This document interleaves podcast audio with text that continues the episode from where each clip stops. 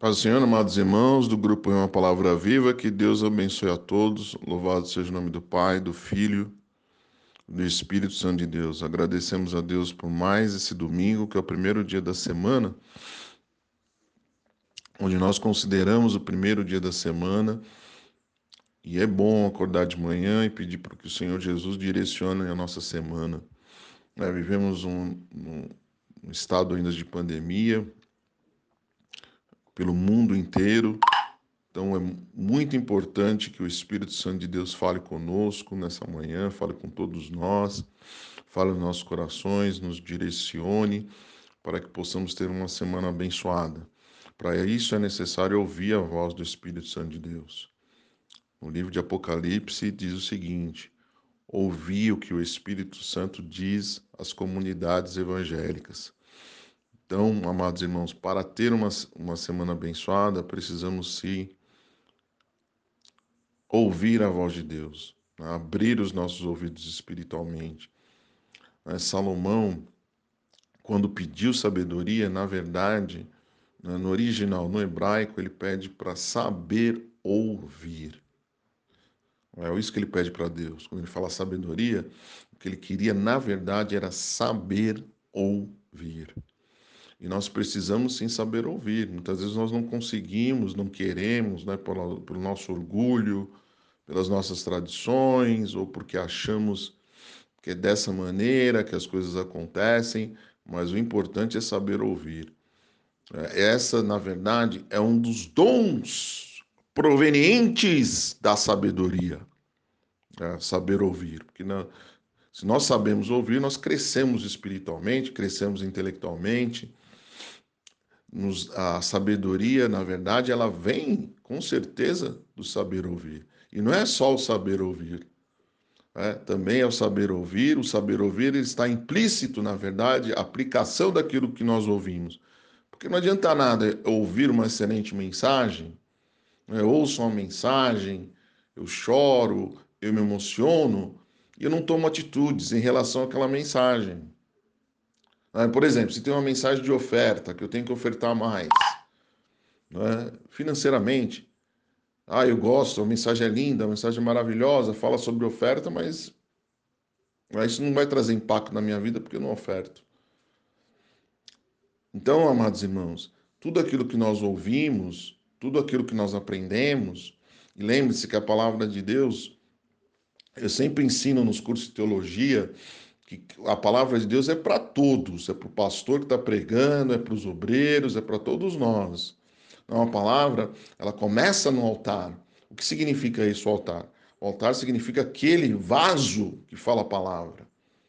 A palavra também é para ele, não é só para o povo, não é só para os ouvintes, é para todo mundo. É Deus transmitindo a sua vontade e seu direcionamento para todos nós. Amém, amados irmãos? Olha só que passagem interessante, eu amo essa passagem, na verdade, né? É Marcos capítulo 8, do 22, 22, 23, até, deixa eu ver aqui, até o, até o 26. Essa palavra é poderosíssima e fala muitas coisas. É uma passagem curta, mas extremamente profunda. Então fala o seguinte, ó, a cura de um cego de Betsaida. Chegou a Betsaida e trouxeram-lhe a Jesus, né, trouxeram um cego e rogaram-lhe que lhe tocasse. Tomando o cego pela mão, levou-o para fora da aldeia e, cuspindo-lhe nos olhos, impondo-lhes as mãos, perguntou perguntou-lhe se via alguma coisa. Olha que passagem maravilhosa, né? Maravilhosa. A primeira coisa que Jesus Cristo faz é tirou ele da aldeia. Olha que interessante. É, e a grande pergunta é por que, que tirou ele da aldeia? Tinha alguns milagres que aconteciam que Jesus Cristo tinha necessidade de tirar as pessoas, de, uh, tira, tirava as pessoas do, do movimento, né, da cidade, às vezes, de muitas pessoas. E por que isso? É porque Jesus Cristo percebia que às vezes naquela aglomeração de pessoas, existiam pessoas que não tinham fé, não tinham conhecimento e atrapalhavam né? e atrapalharia até a pessoa acreditar, porque tantas coisas que se falavam quando existe uma aglomeração, né? quando existe é, muita bagunça ali. Né? Quando Jesus Cristo foi curar a filha de Jairo, foi isso, ele só levou os apóstolos, tirou todo mundo ali do quarto, da região ali onde a menina estava, para fazer o milagre, onde a menina ressurgiu. Então nós vemos, amados irmãos, que nem todo mundo tem a mesma visão que nós temos, pelo menos para a fé, né? para acreditar nos milagres de Jesus, para acreditar na glória de Deus se manifestando. Às vezes, na, na, grande aglomeração, tem muitas pessoas ali que não acreditam, tem muitas pessoas que duvidam do poder de Deus, tem muitas pessoas que têm uma outra mentalidade em relação à cura, em relação à libertação, em relação à renovação, em relação à restauração. Então, tem muitas coisas que acontecem ali. A primeira coisa que Jesus Cristo fala assim: ó, sai daí fora da aldeia. E às vezes nós precisamos sair fora da aldeia. Essa é a verdade. É, a aldeia que eu estou falando, é, às vezes é um grupo né, que afeta a nossa fé. Né? Pode ser na mídia, pode ser na televisão, pode ser pessoas, pode ser um ambiente. Às vezes o ambiente não é propício ali. Porque para acontecer os milagres, né, precisa de um ambiente de fé. Um ambiente onde tem pessoas que acreditam no poder de Deus, que acreditam na graça divina, independente de tudo. Independente mesmo da, sua, da situação que você está. Não é? Porque vem as dúvidas, se levanta será que Deus vai operar? Será que Deus opera? Ah, Deus opera só dessa forma. Né? Muitas pessoas têm muitas opiniões em relação a Deus, mas Deus é Deus na sua essência. E ele opera onde existe fé. Essa é a verdade. Né? Para uma operação espiritual ser, ter sucesso, né? para que o poder de Deus e a glória de Deus se manifeste, o ambiente que precisa é ser fé. E muitas pessoas não acompanham esse mesmo ambiente. Essa é a verdade. Às vezes o ambiente é contaminado por aqueles que não acreditam. Então, por isso que Jesus Cristo, a primeira coisa que ele faz é assim: sai da aldeia. Sai da aldeia e vem aqui comigo. E às vezes nós precisamos sair das nossas aldeias aí, que estão por aí. Por isso que Jesus Cristo nos ensina, quando a gente quer alguma coisa, para fechar a porta do quarto, fechar a janela, dobrar o joelho, orar e orar em segredo. Tem muitas orações que tem que fazer em segredo sabe? Não ficar publicando para todo mundo, porque um vem dar uma opinião, falar, ah, eu quero ter meu próprio negócio, eu quero ter isso, ah, não vai dar certo, né? Você é muito velho, você é muito novo, ou você é isso, ou você é aquilo.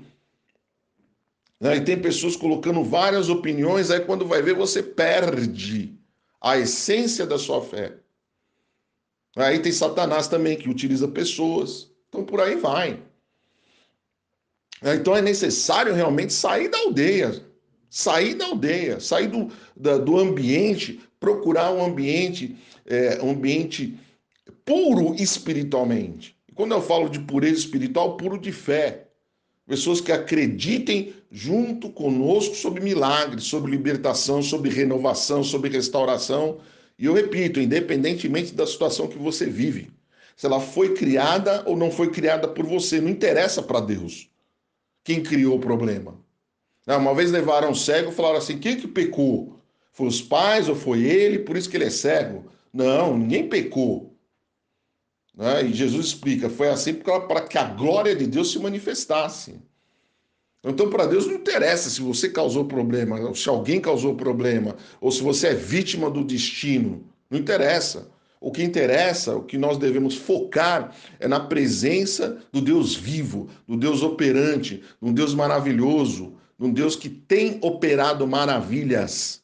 Não é que ele, ele vai operar, ele tem operado já maravilhas nas nossas vidas. Então é importante sair da aldeia, deixe da aldeia. Saia do ambiente sem fé. Procure um ambiente com fé. Procure um ambiente onde vai, onde vai ter crescimento, onde você vai ter amadurecimento. E eu sempre falo isso.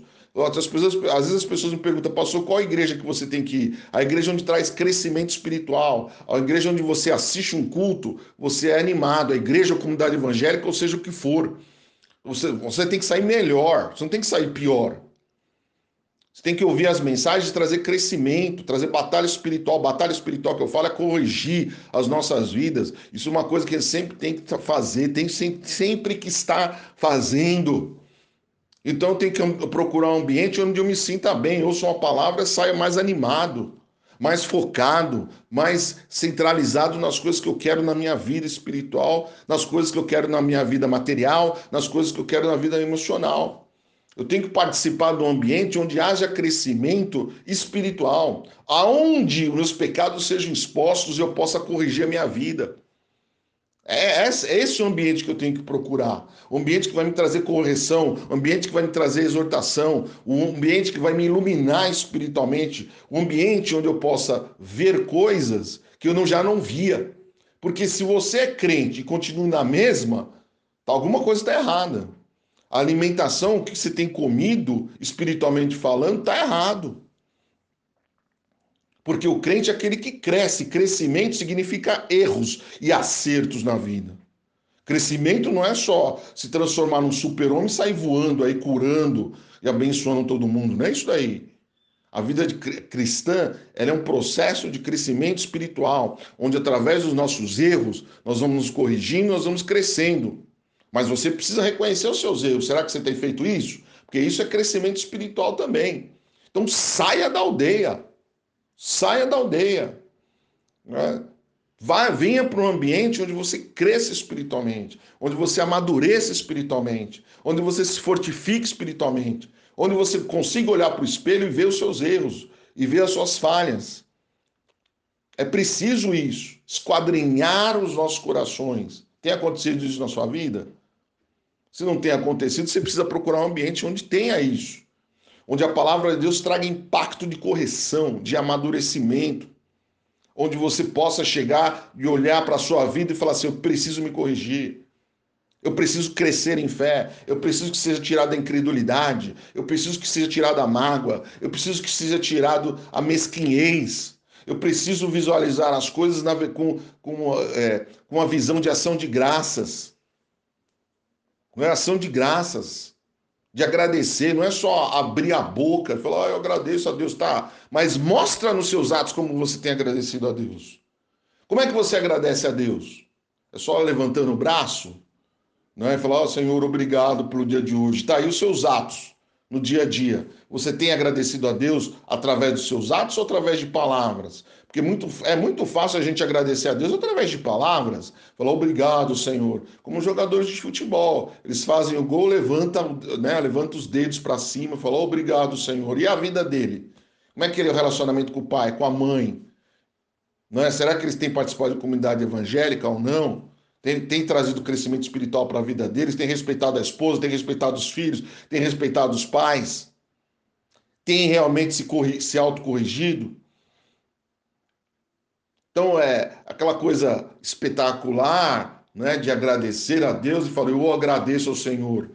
Não adianta só agradecer, né, verbalizar. Os nossos atos têm que ser como em agradecimento. Essa é a verdade. Né? Os, os nossos atos, da maneira que nós agimos em relação às pessoas, em relação a dízimo, em relação à oferta, em relação a tudo na vida, em relação a ajudar as pessoas em relação a tudo, em relação a mim mesmo, de não ser uma pessoa falsa, né? tudo isso. Como é, que eu, como é que estão sendo meus atos? Então a gente precisa sim sair da aldeia. A aldeia faz mal. Fazia tanto mal que Jesus Cristo chegou e falou assim: olha aí, tomou o cego pela mão, no versículo 23 né, de Marcos capítulo 8. Tomou o cego pela mão, levou para fora da aldeia. Da aldeia. E olha o que ele fez: cuspindo-lhe nos olhos e impondo-lhe as mãos. Preste bem atenção nisso daí. É. Que é uma coisa bem, se você analisar, é uma coisa bem grotesca. Não é grotesca? Que coisa mais. É, ainda mais no mundo que vive hoje de pandemia, a coisa falta de higiene. Por que, que Jesus Cristo cuspiu? É? Por quê? Porque Deus mostra, na verdade, que ele faz da maneira que ele quer. Ele abençoa da maneira que ele achar que tem que abençoar. Às vezes é a maneira mais grotesca. Ele é Deus, ele faz da maneira que ele quer. Ele não faz de acordo com aquilo que eu penso que você pensa. Porque nós pensamos dessa maneira, nós pensamos de uma maneira. Nós pensamos, ah, Deus vai ter que fazer assim. Não tem que fazer nada, ele faz da maneira que ele quer. Ele abençoa as pessoas que ele quer. da maneira que ele quer. Agora, o que nós fazemos é colocamos Deus numa caixinha. Né? Falando, não, Deus tem que abençoar assim. Dois mais dois é quatro. Não, Deus vai abençoar da maneira que ele quer.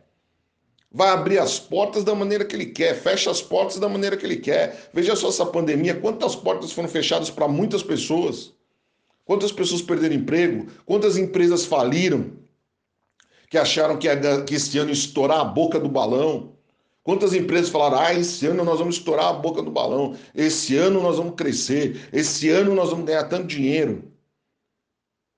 E quantas pessoas perderam dinheiro? Quantas pessoas fecharam seus negócios?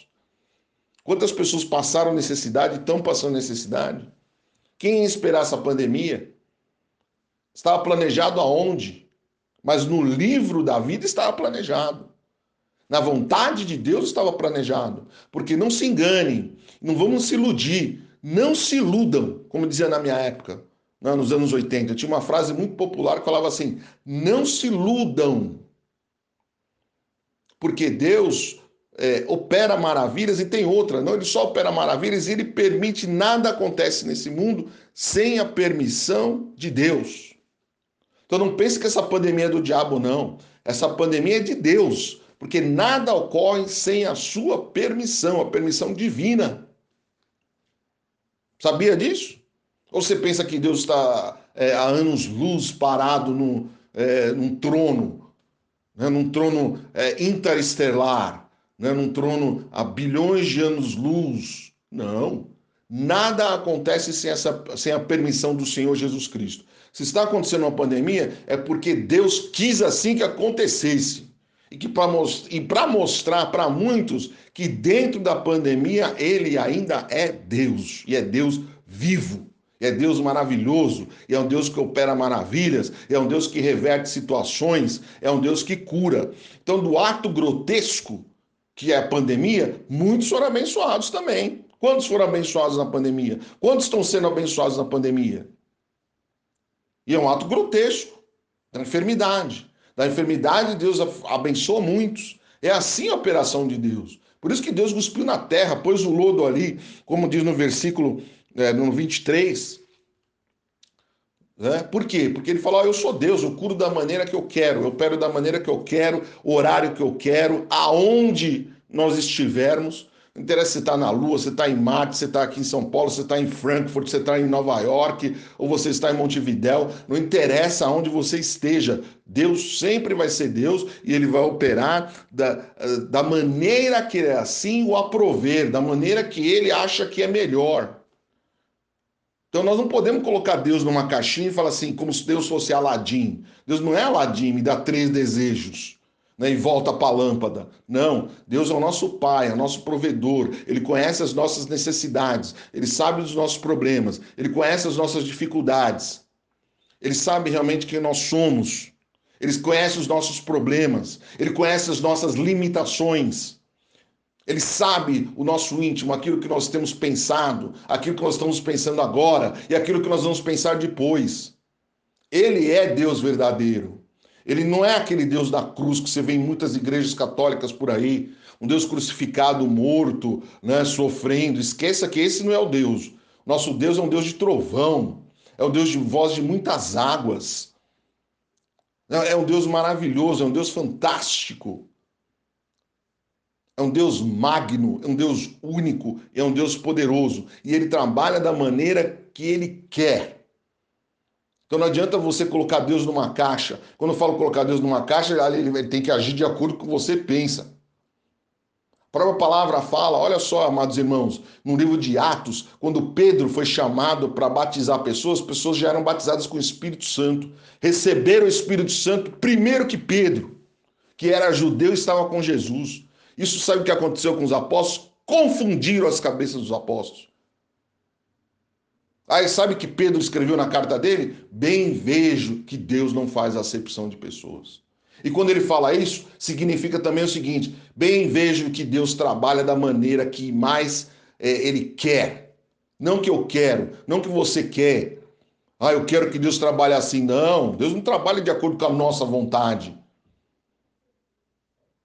Deus trabalha de acordo com a vontade dele. Por isso, quando nós oramos, é o seguinte: seja feita a tua vontade, porque a vontade de Deus é a melhor, a vontade de Deus é perfeita.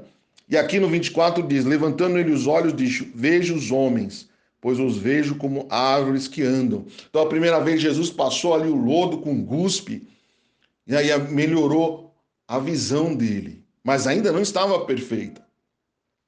E aí no versículo 25 diz: Depois tornou pôr-lhe as mãos nos olhos, e ele, olhando firmemente, ficou restabelecido e já via ao longe e distantemente a todos. Olha aí. E aqui mostra quanto que nós devemos ser persistentes, perseverantes no Senhor. Porque Jesus foi perseverante. Essa é a verdade. Né? Jesus ali orou, colocou o lodo ali com guspe, o homem melhorou e Jesus, e Jesus Cristo perseverou, colocou a mão outra vez. Ele não falou assim, ó, vai que tá bem, você tá curado. Já pode, você vai ver que nem árvore mesmo. Não, tudo aquilo que Deus faz é perfeito. Mas aqui também a palavra é uma profundidade tamanha que ela nos ensina que é importante perseverar no Senhor. A perseverança é essencial para o nosso crescimento espiritual, para nós vencermos batalhas. Né? Jesus Cristo nos ensina com tanta propriedade, com tanta transparência, com tanta autoridade, e fala assim: olha, ore sem esmorecer. O que, que é o esmorecer? Desanimar. Porque ele sabe que o ser humano, porque Jesus Cristo foi humano, foi um ser humano. Jesus Cristo sabe que o homem desanima, que nós perdemos o foco às vezes, que nós perdemos a, né, o nosso foco, o nosso, a, o nosso alvo na nossa vida espiritual, na nossa vida material, na nossa vida conjugal. Vida... É, tem pessoas que desistem do casamento. Ah, não deu certo, desiste, vamos separar. Ah, não vou fazer mais isso, não consigo, estou cansado. Então Jesus Cristo sabe, ele conhece a essência do homem. Por isso que ele nos ensina, e ele mesmo mostra através da sua própria palavra aqui em Marcos capítulo 8, do versículo 23 né, ao 26, que ele mesmo perseverou. Porque ele podia chegar e falar assim: ah, não, vai, agora está bom, você não era, você era cego, agora você vai ver aí, você vai ver mais ou menos. Não, o nosso Deus não é Deus de mais ou menos. Nosso Deus é um Deus real, nosso Deus é um Deus que opera maravilhas, mas a gente precisa sair da aldeia. Todo ambiente tóxico, um ambiente tóxico, a gente tem que sair. Tem que entrar no ambiente de fé, no ambiente onde pessoas acreditam. Procure pessoas, quer ser amigo, seja amigo de pessoas que tenham fé, mais fé que você tem. Não menos fé que você tem, não.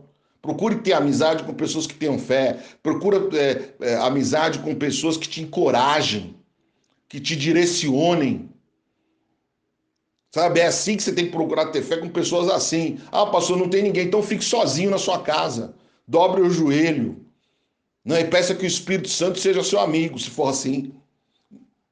Procura ambientes, ambientes que vão trazer crescimento espiritual. Procure ministérios. Você quer visitar ministério? Visite ministérios que vão te trazer crescimento espiritual. Cresça espiritualmente. Saia da aldeia em nome de Jesus.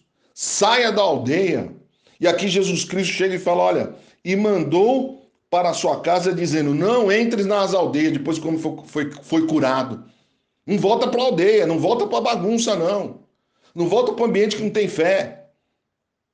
Você quer crescer espiritualmente? Você quer amadurecer espiritualmente? Procure pessoas com fé. Procure um ambiente onde você vai ter fé. Procure pessoas que vão te animar, que vão te fortificar, que vão te orientar, que vão te iluminar, espiritualmente falando. Porque só assim nós vamos ver o extraordinário de Deus. Amém? Que Deus abençoe a todos e tenha uma excelente semana em nome de Jesus.